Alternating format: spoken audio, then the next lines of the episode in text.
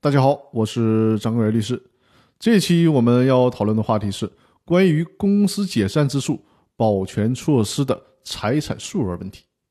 在普通的民事案件当中，申请诉讼财产保全，保全对方多少金额的财产，这并不是什么值得讨论的问题。比如说，张三儿起诉隔壁老王，要求隔壁老王偿还欠张三儿的一百万，那么就可以通过诉讼保全先查封隔壁老王一百万的财产。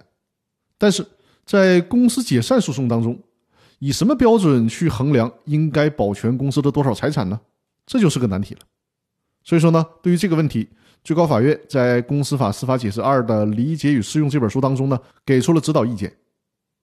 最高法院考虑到了公司解散诉讼的特殊情况，一方面，对于原告股东而言，其最终在清算程序当中所得到的利益，并非一定是其申请保全的财产本身。因为该保全的财产需要纳入到公司的财产当中，在清算程序之中依法公平分配。另一方面呢，一概要求对全部的公司财产进行保全，也会增加原告的担保负担以及相应的费用负担。